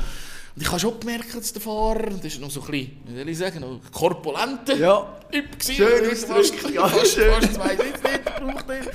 Und dann irgendwie so, er hat sich schon die ganze Zeit hat sich immer so ein bisschen Ja. gestreckt und ich dachte, du, Dehnübungen vielleicht, ja. Rückenproblem oder so. Und dann irgendwann plötzlich fährt er rechts hin, schaut mich so an und sagt, du, ich bin im Fall mega müde, ich muss schnell schlafen. Sicher. Ich so, Taxifahrer. wie, so, das ist vom, vom Skiverband, hat er den geschickt. Ja. Ich so, ich sag so, äh, okay, ja, meinst du es im Ernst jetzt, oder? Und er, ja, weißt du, besser. Und ich hatte schon gedacht, ja, besser schlaft er, als wir irgendwie im nächsten Graben unten sind. Und dann hat er dort wirklich so, ist er hinterher gelehnt und hat dort grüßen. Und ich nebendran. Und das war glaub ich so der einzige Moment von, von in diesen äh, vier, fünf Jahren, wo ich das gemacht habe, wo ich wirklich so dachte, oh, warum tust du dir das an? Du bist wirklich irgendwo im Iran, in der Pampa, aussen. im Zeug Fahrer, raus, die schlafen. Ja, genau. Und am nächsten Tag hast du eigentlich ein Rennen oder in ein paar Stunden. Und es war ich, morgen um halb vier. gewesen. Auf jeden Fall bin ich, glaube ich, um fünf, halb sechs bin ich dann in diesem Hotelzimmer. Gewesen. Und ähm, das Hotel ähm, ist irgendwie, also ich kann nicht sagen, dass es renoviert worden ist, aber ähm, irgendwie haben die gemalt und beizt und so. Also auf jeden Fall haben sie in diesem Hotel und auch im Zimmer von Lösungsmitteln ähm, gestunken. Das kannst du dir nicht vorstellen. Also ich kann wirklich äh, am Morgen äh, jedes Mal äh, rote, also brennende Augen gehabt. Es ist mit dem Schnaufen, es ist mega mühsam gewesen. Also es ist wirklich einfach so ständig überall ähm, und, und, und, und es ist einfach absolut eine Katastrophe gewesen. Ja, und dann bin ich dann so, so Stündchen, eineinhalb anliegen und bin dann als erste Rennen fast so, ja, quasi direkt, habe aber äh, Socken äh, etc., also Unterhose habe ich ja angehabt, Ja, äh, aber sonst Kleider habe ich müssen auslehnen für die, die zwei, drei Tage. Äh, ja, und es ist dann halt irgendwie ist dann gleich gegangen. Und, ähm, ja, es ist, äh, das Rennen selber ist dann aber nicht gut. Also, es sind halt nur die Iraner dort und wenig, wenig Ausländer, vor allem wenig Leute, die irgendwo ein bisschen einen tieferen Punktenschnitt gehabt hätten. Weißt, also wirklich gute Fahrer, die dann vielleicht die Qualität vom Rennen ein bisschen gehoben hätten. Und dann ist es eigentlich, äh, ich glaube, es war so Anfangspenalty von 110 Punkten gewesen, und dann hast du einfach keine Chance gehabt, dort, ja, die, die Punkte zu machen. Und ja, und dann ist man, haben wir dann halt die zwei, drei Rennen halt gemacht. Am Schluss hatte ich dann halt noch einen Tag in Teheran. Gehabt. Das war recht cool. Gewesen. Aber grundsätzlich war dann dort ähm, klar, gewesen, es wird nicht länger. Aha, Aber wie professionell sind denn die Rennen amigs abgelaufen? Also zeitmässig und so? Ist das wirklich Ah, das auf Top-Niveau ja, ja. Und Das ist, das, ist, das ist alles natürlich Top-Niveau, weil es Ja. hat in jedem Rennen, ob es jetzt im Iran ist oder in der Schweiz ist, hat es einen technischen Delegierten von der FIS unten. Und das heisst, ähm, äh, also die, die, die Grundvoraussetzungen die sind überall gleich. Also du hast die zeitmässig, du hast das ja, bei einem normalen, quasi eigentlich auch Weltcuprennen. Ähm, sie haben ja auch vielerorts, glaube sogar dort im, im, im, im Iran haben sie es auch gehabt, es hat's etwa die mal im Balkan hat es nicht gehabt, weißt so die live Zeitmessung, wo direkt mit der App gelinkt ist, krass, wo jeder, ja. selbst eben Fahrer wie mich, äh, und du kannst verfolgen am App, ja, nicht, und sogar Das eine ist eine Zwischenzeit, Zwischenzeit, etc. ja. und so, also das ist sehr, sehr professionell, sehr professionell. Du hast nach den Olympischen Spielen 2018 verpasst, unter anderem auch wegen dem, weil 13 Rennen sind abgesagt worden irgendwie, hast du dort nicht, nicht, nicht mehr können Punkt sammeln Wir müssen unsere Geschichte noch erzählen, wie wir uns eigentlich kennengelernt haben. Ich arbeite hier beim Blick und habe eben gesehen, Dubai ist da in der Skihalle oder Skirennen irgendwie, oder? Und ah, ein Mäder ist da, ja, ja, es ist noch ein Schweizer, habe ich gesehen. Dann haben wir noch zusammen telefoniert. Jetzt erzähl uns. Dubai, Aussentemperatur 30 Grad und du machst ein Skirennen in einer Skihalle. Komplett verrückt. Ja, das war wirklich, wirklich crazy. Ähm, ich han, äh, für mich war es dort, gewesen, ich habe äh, vorher, ja, wahrscheinlich schon etwa zwei Jahre kein Rennen ähm, können fahren, weil ich habe mich eigentlich kurz vor Are ähm, habe ich mich verletzt gehabt. WM Ähm, WM zwei, äh, 2019, äh, Meniskus und Zeug und Sachen. Und ich habe mich dann ähm, nach der Saison entschlossen, nicht eine Operation machen, sondern so auf den natürlichen Weg halt. Und ähm, ja, darum bin ich dann nicht mehr gefahren und in 2020 ist ja dann Corona gekommen, das, die Saison ist ja dann auch ausgefallen. Und darum ja, habe ich irgendwie eben lang das, das, das, das, das Rennfeeling gar nicht mehr gehabt. Und ähm, ich habe dann das gesehen ähm, von dem Dubai, das war ja dann schon im November gewesen, und ich habe gedacht, ja, obwohl ich dort schon ein bisschen das Gefühl hatte, ich werde ähm, mich wahrscheinlich voll auf auf, auf Riesenslalom konzentrieren. Ähm, habe ich gedacht, komm, jetzt gehst du gleich. Ich habe gewusst, es gehen auch ein paar Kollegen, weißt, die man kennt, so von früher und so. Und ich habe es also für, mich auch ein bisschen mehr als Get-Together gesehen. Und ähm, ja, es war schon so sehr speziell. Halt ähm, in dieser extrem kalten Halle wo du schlussendlich irgendwie drei, vier Schwünge machst und dann bist du wieder unten und äh, dann gehst du raus und es kommt dir irgendwie 30 Grad entgegen. Ähm, ja, das ist schon sehr speziell. Und natürlich das Klimathema, also das verstehe ich absolut. Ähm, für mich war es halt einfach, du, look, ich gehe jetzt mal schauen und wie es ist und so. Aber ähm, ich, ich glaube nicht, dass das sollte Usus sein, dass dass, ähm, ja, jetzt, jetzt, äh, dass, dass das Fissrennen, also dass es Usus wird, dass Fissrennen in Hallen in der Wüste sind. Ähm, ich glaube nicht, dass das der Weg sollte sein. Vor allem, dass ich da ja der Vizepräsident in den Jahren also, ja, klimaneutral werden genau, und so, ja. was, aber ein sehr grosses, äh, sehr ein grosses Projekt ist, wenn man nur schon Bin sieht, gespannt, was für ja. Material, also, äh, die Topstars und so um. Ich glaube, eben, hast du vorher noch den Marc Odermatt äh, erwähnt. Ich glaube, der, fährt, der reist mit 40, 50 Ski rum. Ja, und, weißt, natürlich. Und die, äh, die Privatteams, die sie noch haben, oder ein ja, Schifrin und so, früher ein Hirscher. Das wird, ähm, schon sehr, sehr äh, grosse, äh, grosse Herausforderung. Ja, absolut, ja. Mhm. Komm, Olympia müssen wir schon, müssen wir schon drüber reden, oder? Aber mhm. du hast es ja geschafft. Wann hast du eigentlich Wann hast du erfahren, dass du dabei bist? Wie wird einem das mitteilt? Dass man ja, das weiss, das tut man natürlich selber ein bisschen weißt, ähm, ähm, ähm, ausrechnen und machen und so. Und, und, und du siehst ja, du weißt ja selber, wie viele Punkte du hast und ähm, was der braucht eben für die 160 und so. Und das hat man natürlich selber im Blickfeld, oder? Ähm, ich, ich, ich, ich mache einfach nur erinnern, ich habe ich, ich bin ja dort immer noch vom Olympischen Komitee, ist ja meine, meine Federation gewesen, und das hat geheißen, ich habe mich selber müssen organisieren. Und ich habe, ich habe ja ähm, vorher, ja, auch wenn, wenn der Präsident, weißt, wenn du angefragt hast, ich habe irgendwie, glaube weiß auch nicht, etwa 100 unbeantwortete Messages und so. Und ähm, ja, halt eben auch das mit dem Olympic Scholarship ist natürlich ist wichtig, ähm, ist, ist, ist, ist sehr verschlappend, haben sie und ich habe das Geld immer sehr spät bekommen, I don't know. Aber auf jeden Fall, man mich einfach erinnern von dem Moment, wo ich ihm dann gesagt habe, hey, ich habe mich qualifiziert, dann ist er plötzlich, oh, oh jetzt let's go. Ja, my brother, das ist der beste Tag Nein, ja, ja, ja, plötzlich, ja, ja. Äh, ja und, und, und, aber weißt du, es hat mir, es hat mir aber Hoffnung gemacht, äh, wenigstens wenigstens, ich habe gedacht, ja, wenigstens jetzt äh, Unterstützung. Aber dann die ganze Vorbereitung ist dann. Aber das ist ja krass. Horror. Ich habe die Tafel gelesen, eben die Organisation war fast anstrengender gewesen als das Rennen äh, selber. Es ist so. Also es ist wirklich so, es ist vom ersten Tag an, weil weißt, du hast ja so viele Bestimmungen auch vom, vom, vom IOC aus. Ähm, du darfst keine Sponsoren tragen ähm, etc. Und das geht auch dann schon vom Skidress an und so. Und ich alles neu müssen haben. Und ähm, die ganze Organisation mit dem Trip, was braucht es dort überhaupt, wie komme ich dort hin und und und. Und das muss, das muss schon das National Olympic Committee ist absolut verantwortlich für das.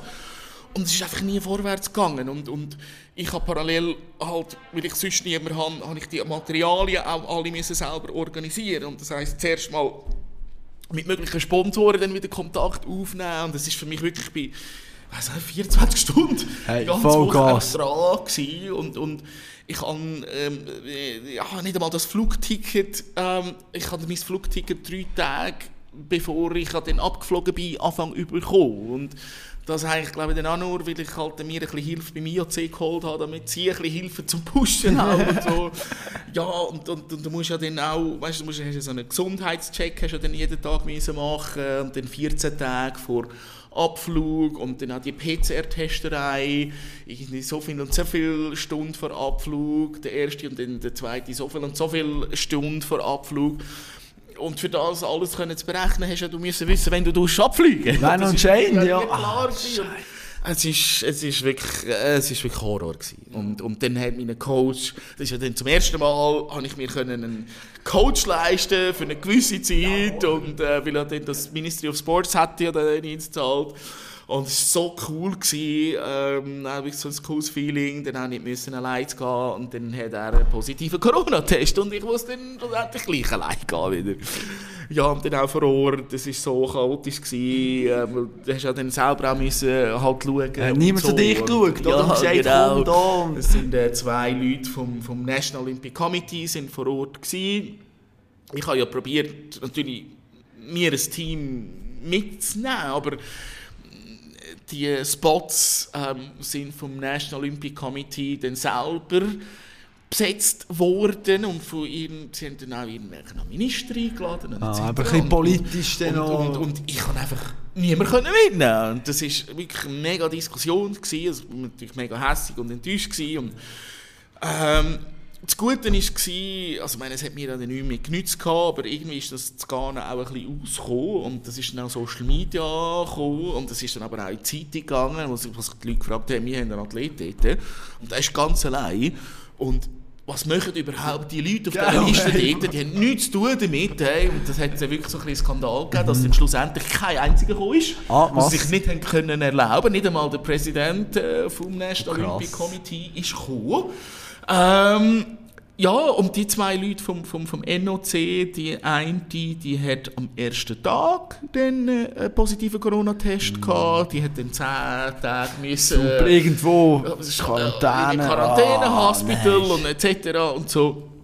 Und ähm, der andere ist so eigentlich so bisschen der Covid-Liaison-Manager gewesen. Ähm, wo eine offizielle Funktion ist, also jedes Team hat so einen müssen haben. Ja, es ist Was? so. Ja, ja. ähm, aber ähm, nur so viel zu ihm. Er, äh, ich habe irgendwie Morgen um eins ein SMS bekommen von ihm. So, äh, er muss unbedingt das Zimmer wechseln, er muss unbedingt in mein Zimmer kommen, ähm, weil, er muss unbedingt wechseln. Und jetzt, äh, ja, warum eigentlich? Und, ja. so, was läuft? und ja, Farida, und das war eben die, die sie von Diander, und eben wohlgemerkt, sie waren zusammen im Zimmer. Gewesen. Farida hat Covid. Und ich so dachte, ähm, okay, Jetzt kommst du zu mir rüber bringen. Covid-Liaison-Manager. ähm, dein Zimmergespendli hat Covid. Und du willst jetzt Ist zum der- Athlet Kurios, Also, kurios. Ja, und ich auch, jed- weißt, die täglichen Tests und die, das habe ich alles selber organisiert. Ja, Also, krass, ja und es war einfach Mann. ein hoher Stress. Gewesen, immer. Also, aber jetzt ist doch das eigentlich dein Traum, den du dir hast können erfüllen Olympia, ist mehr ein Albtraum gewesen, schlussendlich. Nein, das kann man natürlich schon nicht sagen, aber es war natürlich schon sehr stressvoll. Gewesen.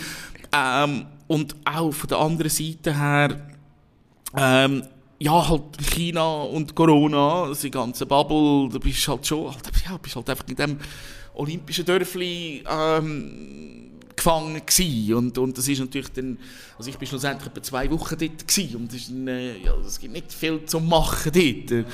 Und es ist ja nicht wirklich, ich sage jetzt mal, äh, ein, ein Wintersportort, so wie wir das kennen, dort, oder? Und, und der olympische Geist hast du auch nicht so gespürt. Das Miteinander unter den Athleten. Mo, das, das, gegeben? das, Schon. das denn schon, aber das ist, das, das ist schon das Coole gewesen. Und das. unter den Athleten, man hat sich auch dann in dieser grossen Dining Hall, ist das so das, der, der Treffpunkt gewesen, ähm, wo, wo man sich getroffen hat, ähm, und das, das, das ist das Coole gewesen, auf jeden Fall, ja. Und da ist der grosse Tag Olympia Riesenslalom.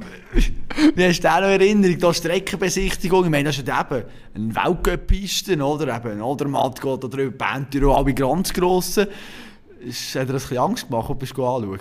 Nein, äh, also Angst überhaupt nicht. Ähm, es ist ähm, einfach die ganzen äußerlichen Bedingungen sind absoluter Horror gewesen. Ähm, wir haben ja den Tag vorher haben wir dürfen, äh, zwei Runs auf der Piste machen, so ein bisschen kennenlernen und und du hast ihn dort schon gesehen, erste Steilhang, relativ steil, auch dort war es ein bisschen easy gewesen. Aber der Rest von der Piste ist eigentlich etwa so gewesen, wie man den vorher trainiert hat, halt das 100% Kunst, äh, Kunst, äh, jetzt hast du fast sagen, Kunststraße, Ja.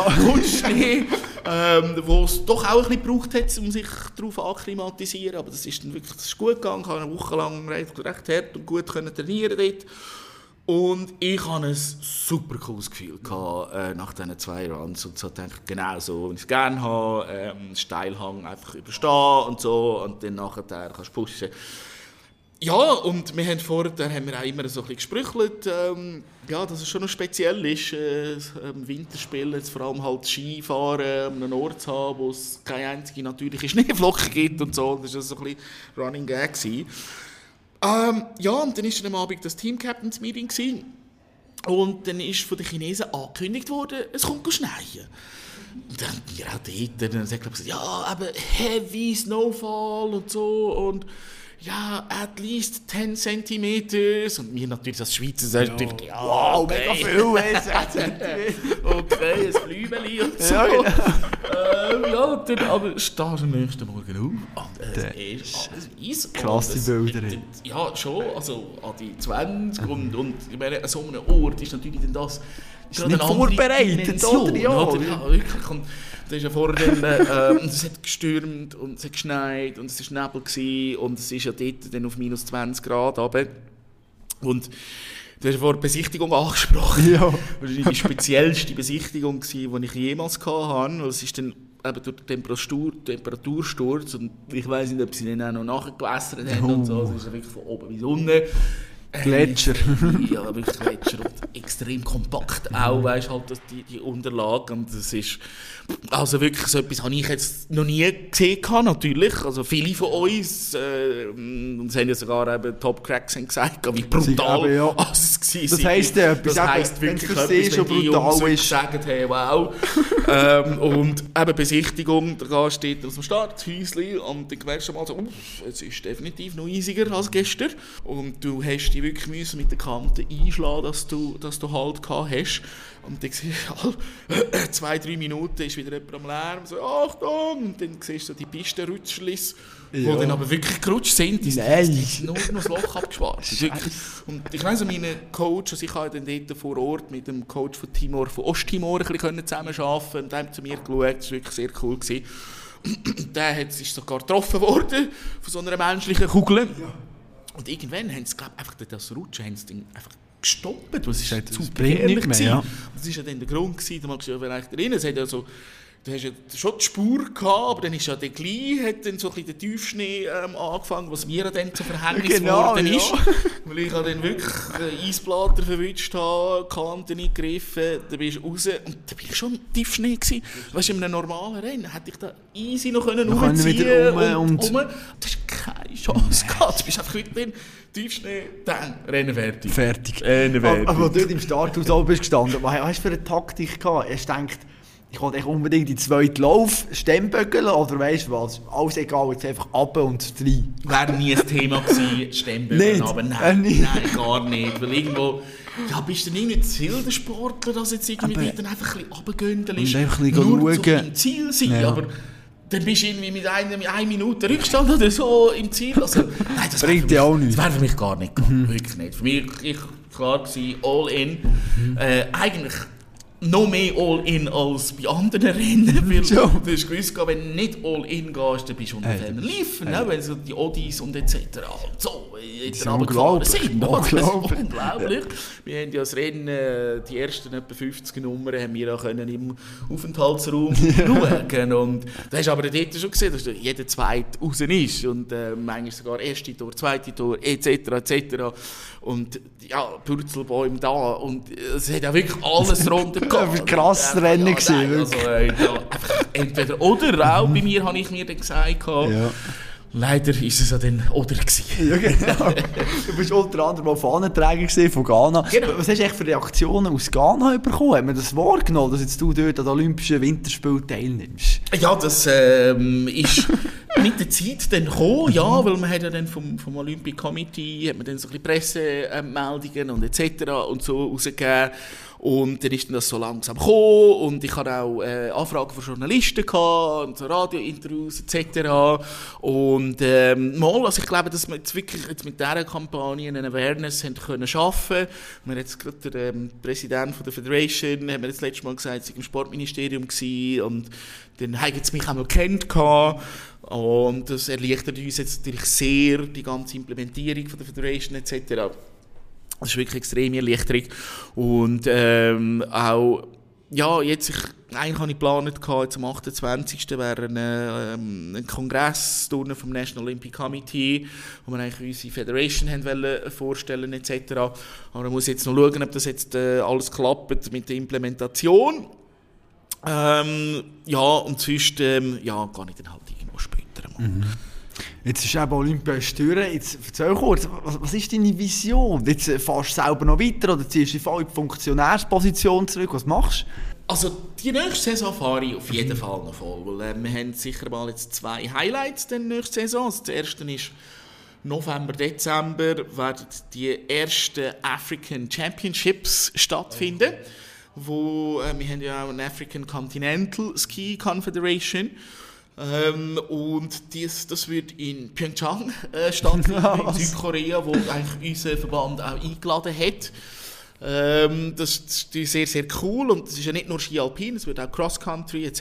geben und das ist jetzt für den Kontinent extrem geil, auch für, für, für, für, für ähm, Confederation, so, also eigentlich so unser erster Auftritt als ja, afrikanische Skikontinent.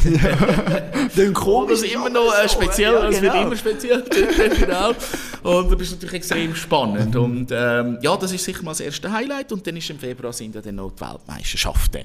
Ich bin aber jetzt parallel sicher schon dran, habe ich vorher erzählt, wir sind jetzt die, die, die, die Federation ist jetzt wirklich kurz vor, vor Go Live ich bin im Hintergrund schon sehr am Arbeiten. Ich bin ja als äh, General Secretary auch ernannt worden. Und ähm, ja, hat halt einfach schon so halt die CEO-Funktion. Der Präsident ist ganz, ganz gut, aber er hat natürlich nicht viel Ahnung jetzt von Skifahren. Und äh, wenn ich natürlich auch gemerkt, das ganze der ganze Business-Teil ist natürlich auch ganz etwas anderes als jetzt, wie ich, wo ein Marketing-Manager bin, der aus der Schweiz kommt und die ganze Ausbildung und Erfahrungen geniessen ähm, Das sind Weltunterschiede natürlich zu Afrika. Und darum habe ich dort ähm, ja, auch echt freie Hand und, und er unterstützt mich da und auch Entscheidungsfreiheit und so. Und äh, ich habe jetzt schon, also respektive hat sich bei mir gemeldet, eine, eine, eine Mami aus Deutschland, äh, wo äh, mit einem Afrika, äh, Afrika, mit einem ghanaischen Mann verheiratet ist. Und ihr Sohn ähm, ist jetzt 14, 15 und er ist aber Langläufler.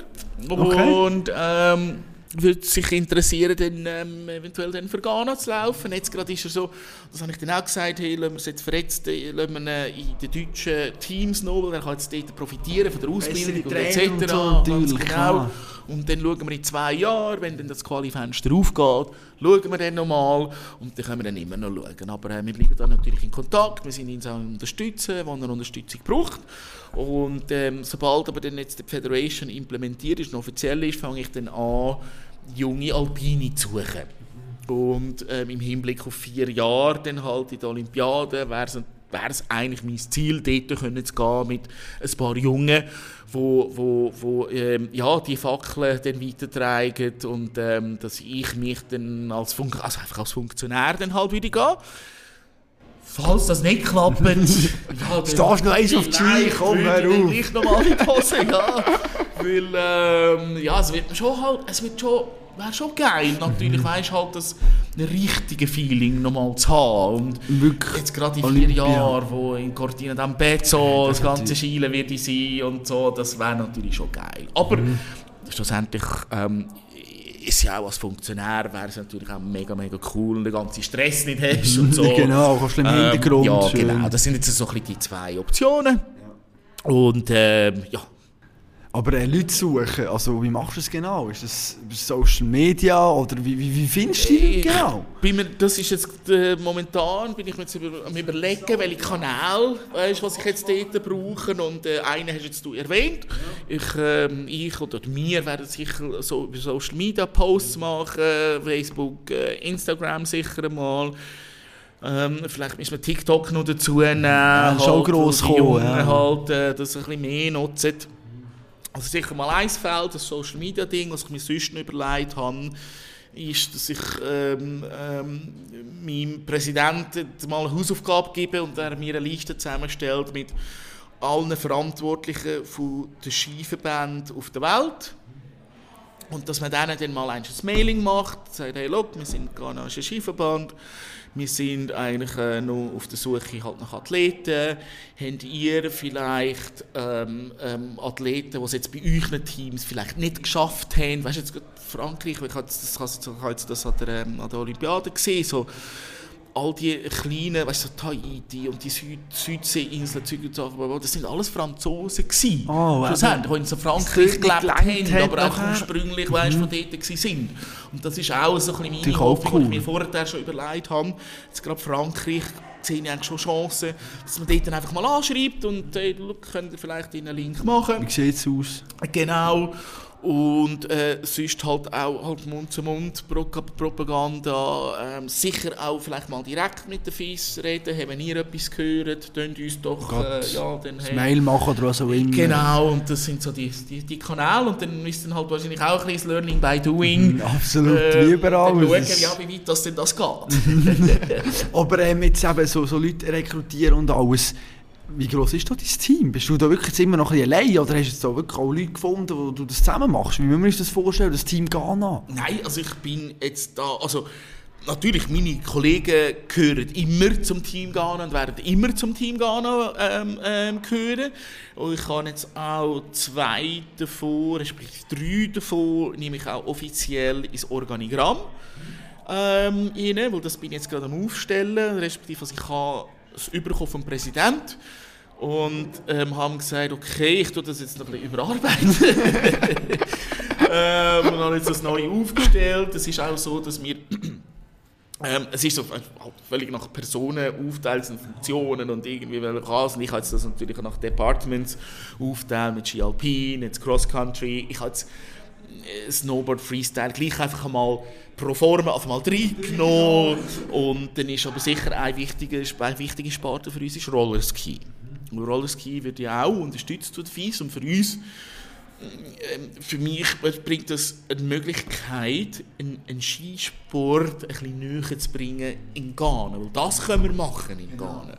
Und ich bin jetzt am Organisieren, ich bin jetzt am probieren, Partner zu suchen, was man ähm, so quasi wie eine Roadshow könnte machen in Ghana und dass man irgendwo so ein bisschen von Schule, Schule zu Schule oder vielleicht Ein Uni zu Event irgendwie Uni, so. Mhm, genau, ah, cool. und dann, ähm, weil unser Ziel wäre, und das ist auch ein Wunsch, oder sogar ein Must ähm, vom Sportministerium aus, dass wir in den Regionen einfach so pro Region einen Club gründen. Ähm, was auch sehr, sehr Sinn macht. Und das, äh, das, ist- das, ist- cool, dass wir dort den Push haben und wir das müssen machen. Weil, ja, das, das gibt uns die Möglichkeit, auch das Ganze auch zu offizialisieren und gibt natürlich dann auch mehr Unterstützung vom Sportministerium. Und ähm, ja, und jetzt bin ich dort dran, ähm, einen, einen Partner zu finden. Ich denke, es, wird, es wäre auch für einen Partner eine ganz coole. Geschichte. Ähm, da in Afrika eine Roadshow ähm, mit deiner Skimarke. Äh, jetzt gibt Fischer, die dann auch ähm, Rollerskis ähm, produzieren. Ich glaube, das könntest du in der Kommunikation noch recht cool ausschlachten. Ähm, ja, jetzt mal schauen. Ich hoffe, ich finde jemanden. Ähm, das ist jetzt gerade so ein bisschen ähm, das Immediate, Immediate Pressure für momentan. Und ähm, ja, alles andere kommt jetzt ein bisschen Step by Step. Und das machst du jetzt so 100% Vollgas-Ski? Oder Jetzt tust du gerade bin ich ähm, ja, voll mit dem noch ausgelastet. Genau. Vollgas-Ski, von dem her. Gut. Ich habe mich im Vorfeld noch kurz mit einem Kollegen von dir informiert und er hat mir gesagt, ich muss noch unbedingt eine Frage an dich stellen. Ah, sicher? Ja, und jetzt Oh. musst du schauen, Achtung. es hat überhaupt nichts mit Schienen zu tun. Ah, sicher. Wir gehen ins Hockey. Oh. Stefan Schwab. Oh, ja, ja, ja, ja, ja, ja, Seine. Frage an dich, die er gesagt hat, das ist ganz wichtig. Wie viele Runden bleibt McSorley Trainer in Lugano nächste Saison? Sollte ich von dir wissen, du bist Lugano-Fan, komm, erzähl. Ja, ja, der Sack. Wie lange wie lang ist er? Wie lang ist er? Also zuerst mal muss ich erzählen, ja, der Stefan ist einer meiner allerbesten und ältesten Freunde. Und er ist äh, ein unglaublich, unglaublich wichtiger Part äh, in diesem Team Ghana und für mich persönlich. Äh, er tut mich unglaublich unterstützen. Äh, ohne ihn hätte ich das Ganze nicht geschafft mit Olympia. Jetzt auch vor allem jetzt die ganze Olympia-Kampagne hat mich so extrem unterstützt. Ähm, also einfach zum sagen, er ist wirklich einer von meinen besten Kollegen. Ganz wichtig. Aber er ist ein Arsch. Nein, äh, Spaß beiseite. Ähm, das kommt ähm, ähm, von auch ganz alten Zeiten. Ähm, er ist Ambri-Fan. Oh, okay, und gut, ist ja, dort auch im Club engagiert, auch ein bisschen. Ähm, ist ein ähm, Sponsoring-Manager etc., also mit seiner Agentur. Und ähm, hat schon früher, als wir in der Kante waren, hat er schon Busfahrten organisiert auf Ambri. Ähm, und darum sind wir auch als Lugano-Fans, natürlich Derbys sind wir natürlich immer mitgegangen. Grosse Match, ja. mit, weil als Jugendlicher Lustig, ja, und so. Und ähm, ja, und äh, damals ist es natürlich noch so gewesen, dass man, ähm, ja, je nachdem, wer am Derby verloren hat, hat der eine mit dem anderen eine Woche lang nicht geredet. gehabt. Das Tatsächlich, Ja, ja, das das, ist schon richtig... Knallhart. äh. Und ja, jetzt natürlich das Mexorli-Thema Ja. Lugano. Ähm, Bist du ein Fan von ihm? ich bin eigentlich ein großer Fan von seiner Persönlichkeit. Ich ähm, bin einfach nicht ganz sicher, ob, ähm, und ich meine, das ist ja jetzt nicht das erste Mal, das ist auch schon von den Medien so ein bisschen eingeworfen worden, ist er noch up to date mit seinen Methoden. Trainingsmethoden, manchmal veraltet, je nachdem. die Jungen noch und so. Und das ist natürlich etwas, wo ich jetzt nach dieser Saison wo mir natürlich schon auch durch den Kopf äh, geht, wo ich mir auch ein bisschen Sorgen mache, vor allem wenn nebendran so ein bisschen Clips siehst, jetzt gerade Ambridge da, Grandios, ähm, ja. Rappi mit dem Schwed da und etc., wo halt einfach wirklich eine neue Generation von, von, von, von Trainer ist und ähm, mit der ganzen Data Analysis, die dahinter ist, etc., etc., nur schon mit den Jungen umgehen, ähm, muss ich sagen, stelle ich schon ein bisschen ein Fragezeichen. Aber, und jetzt beantworte ich die Frage, ich Achtung. sage, der McSorley wird die ganze Saison Trainer sein. Jetzt aber, du gehst noch mit Meister, oder was? Ähm, ich weiß nicht, ob es nächstes Jahr schon so weit ist. Wir haben ja gesagt, oder das Projekt mit McSorley ist ja eigentlich ein Dreijahresprojekt. Darum Jahresplan. äh, oder? sage ich jetzt mal, muss man die drei Jahre geben. Und wir sind ja jetzt schon 14, 15, 16 Jahre am Warten. Halbe Ewigkeit. Halbe Ewigkeit. Ja. Und darum macht es jetzt, kommt es jetzt wegen einem Jahr auch nicht mehr drauf an. Aber ähm, ich bin ziemlich sicher, dass man ihm die. Weißt, also man sagt jetzt gerade total Einfach ab. am Anfang von der Saison. Playoffs gehen sogar irgendwo in weite. Flöte, dann, ja. dann, dann muss man, ähm, dann muss man, ähm, ja, dann muss man etwas machen. Aber wenn es so ein bisschen à la diese Saison oder vielleicht sogar ein bisschen besser Besser. ist, dann Nicht gerade glaub ich- 4-0 im Playoff Genau, schon etwas. Genau. Dann glaube ich eigentlich, dass der Mac äh, die ganze Saison wird. Ja. Aber du hast ja in dieser Saison schon einen Meister feiern, oder? Mit dem FCZ. Von Genau. dem her, äh, kannst du schon Genau, feiern, oder? richtig. Da noch Gratulation aus Bern in dem Fall. Ja, wir, mögen, wir merci. mögen euch das sehr gönnen, Ja, dass ihr auch mal jetzt, wir dürft. haben ja jetzt gute Jahre gehabt, man muss eines verlieren. Das ist oder? es so, ja. Wenn es wenn, wenn's dann genau äh, ja, passiert. Ich habe noch eine letzte Frage an dich und die stelle ich allen meinen Gästen. Und zwar, Carlos, wollte ich von dir wissen, erzähl mir von deinem Sportmoment, wo du das letzte Mal vor dem Fernsehen oder live vor Ort richtig durchgedreht bist, wo du richtig Freude hast gehabt, an einem Athlet oder an einem Verein oder was auch immer. Wann war das? Gewesen? Das letzte Mal? Ja, wann bist du das Mal so ein bisschen an einem Ähm, wow, das gibt so viele. Sportevent? Schon, bist du viel im Sport schauen, überall immer. Alles, ja, So. ja, ja, ja, ah, Sportmaniac Ja, schon fast, ja, ja, geil. ja, ja, ist eben richtig. Darum ähm, muss ich jetzt gerade schnell zurückdenken, wenn es das letzte Mal war. Ähm, ja, also, ja, letzt, was war das? gewesen, Am Sonntag oder, ähm, oder Samstag oder ist es unter der Woche gewesen, wo der FCZ IB geschlagen hat? Ja, ich Lieber gar nicht. Nicola, ich weiss du gar weißt nicht. das sicher noch. Nein, ich kann mich jetzt gar nicht daran erinnern. Ich musste da sogar noch drüber müssen schreiben. Es ist eine Katastrophe. Das ist Nein, sicher das letzte Mal, gewesen, Schon, wo ich du definitiv? Freudensprünge gemacht Ja. habe. Weil irgendwo ist es dann, ich habe vorher immer noch so ein bisschen Zeit. Ah, tatsächlich? Und Ach, so. jetzt Ja, so. weißt du, hast noch, kannst IB, IB Klar, ja. hast noch Basel Basel auswärts, plötzlich. Dann fliegst du auch noch ein Pünktchen. Servet haben wir ja letztes Mal auswärts auch drei Punkte Ja. abgegeben. Aber äh, so nach dem Spiel ist für mich dann klar gewesen, so, das ist jetzt, das, das ist jetzt Das ist, da ist der Küppel, da ist Da der ist Küppel er, da. Gut, da äh, ist top. da Dann wünschen wir dir eine ganz schöne Meisterfeier. In dem Fall Danke genieß es, gell? vielmals. Vielleicht kommt dir da auch wieder im Ausgang irgendwie noch eine gröbere Idee oder was auch immer. Ja, hast du weiß, gute ja. Erfahrungen gemacht, gell? Hey Carlos, danke dir viel, viel mal für deine Zeit. Das ist mir eine mega Ehre, dass du dir wirklich die Zeit nimmst, hierher kommst. Ich finde das eine super Sache, was du machst und viel Erfolg weiterhin. Danke vielmals. Sehr gerne, Nicola. Hat mich auch sehr, sehr gefreut und hat sehr Spass gemacht. Top. Dir auch weiterhin viel Erfolg mit deinem Danke Podcast. vielmals, hey, genial. Merci. Ich habe irgendwie so ein das Gefühl, dass das sehr wahrscheinlich die Episode war, wo ich am wenigsten Redezeit hatte von allen, weil der Carlos so hat mögen erzählen, ist ja grossartig, oder? Seine Geschichte aus Abu Dhabi, Iran, Indien, Chauffeur, der noch schlafen will, das verreckst, das ist ja Wahnsinn, oder? Das ist ja unglaublich. Mit wenig Stunden Schlaf muss dann ein Rennen. Das ist eben ein Exotenleben, oder? Das wir jetzt hier mal ein bisschen beleuchtet haben. Und ich hoffe, dir hat es gefallen, mal diese Sicht zu sehen, mal so eine Lebensgeschichte auch ein dürfen, hautnah mitzuerleben.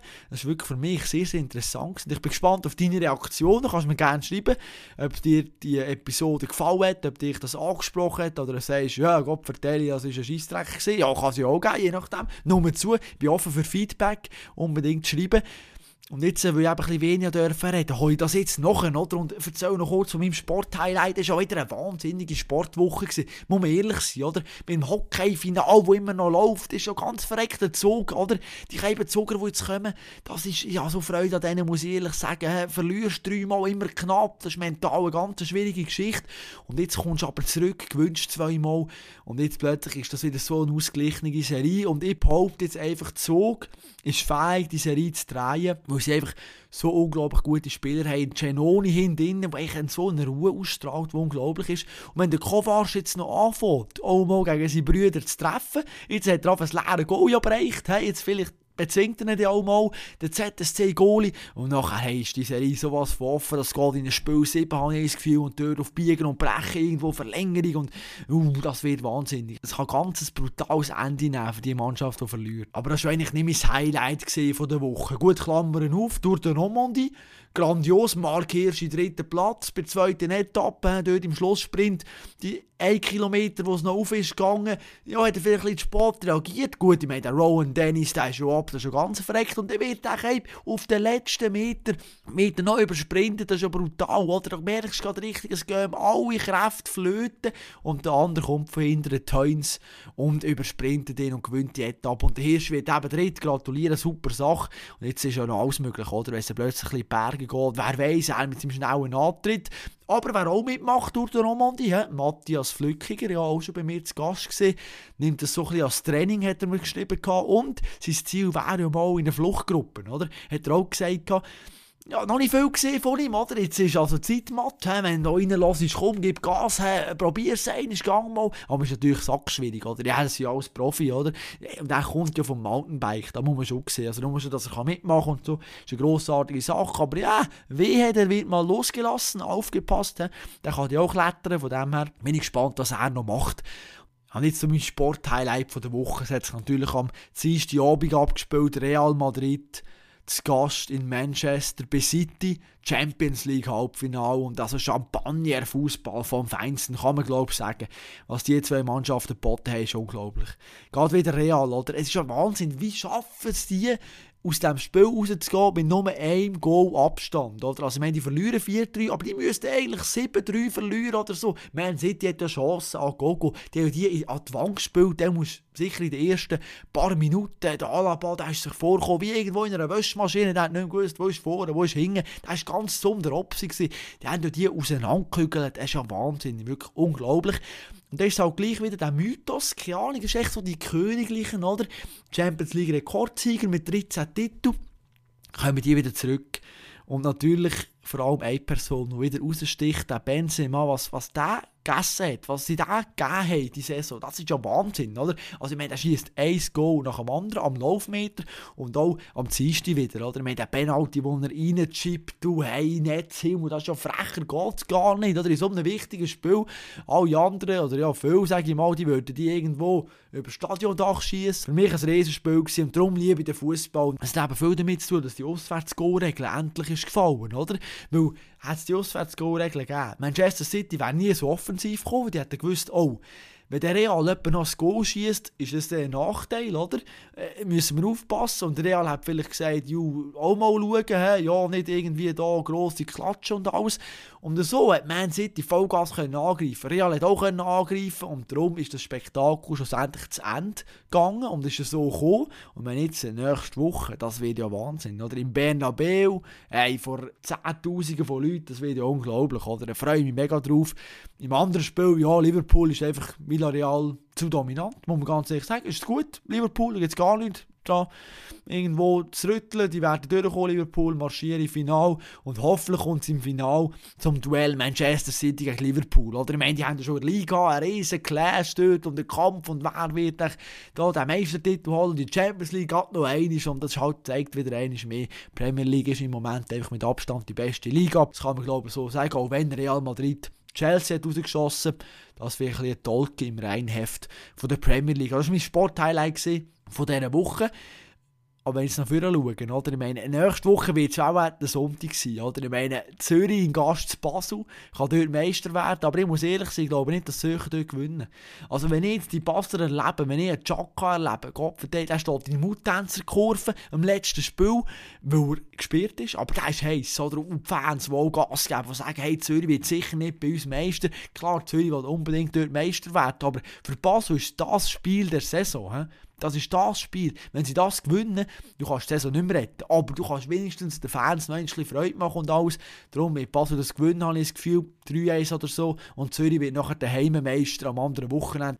Der ist auch nicht dient und die Polizei hat ja auch noch Freude, oder? Ist ja noch 1. Mai, Demonstrationen, die würden in ein hure Zeug reinkommen, darum, ja, Zürich macht das das andere Wochenende, habe ich das Gefühl. Aber ja gut, mit meinen Tipps bin ich ab und zu schon mal daneben gelegen. Auch der Blick Sportredaktion bin ich auch bekannt, dass der, der meistens falsch liegt. Aber ich sage mal, immer noch besser als die, die gar nichts sagen. Und im Nachhinein kommen, ja, das ist schon gewusst, ja, die haben wir natürlich am liebsten, oder ja, die gehen wir auf die Nerven. Aber ja, no, so ist es. Jetzt müssen wir natürlich noch kurz vorher schauen. Wer ist nächste Woche mein Gast? ja, hohen Besuch gehabt. Und zwar von Olympiasiegerin Nina Christen, die Schützin, die an den Olympischen Spielen in Tokio Bronze über 10 Meter Luftgewehr, ja, Luftgewehr hat und nachher natürlich noch Goldmedaille über 50 Meter Dreistellungsmatch. Ja, ist verreckt, oder? Ich meine, ich kenne mich im Schießen, muss ich ehrlich sagen, auch nicht wirklich aus. Aber sie haben mir das wunderbar erklärt und jetzt bin ich schon fast Experte, auf dem besten Weg dazu. Und wenn auch du die Faszination Schießsport kennenlernen dann lass unbedingt auch nächste Woche wieder rein. Wir haben unter anderem auch über ihre Depressionen geredet, die sie nach den Olympischen Spielen hatten, das Loch, das es dort gegeben hat und wie sie wieder daraus ist rausgekommen. Und zudem geht es noch um ein Kaffeekessel und einen Taxifahrer, der in Rio unglaublich hat hässlich gemacht. hat. Er ist nicht eingeschlafen, aber der ist nicht dort durchgefahren, wo man hat sollen. Oder wo Nina hat wollen. So muss man es, glaube ich, sagen. Ja, mehr zu dieser Geschichte gibt es nächste Woche. Ich hoffe, du bist auch dann wieder mit dabei. Mach's gut und bleib sportlich.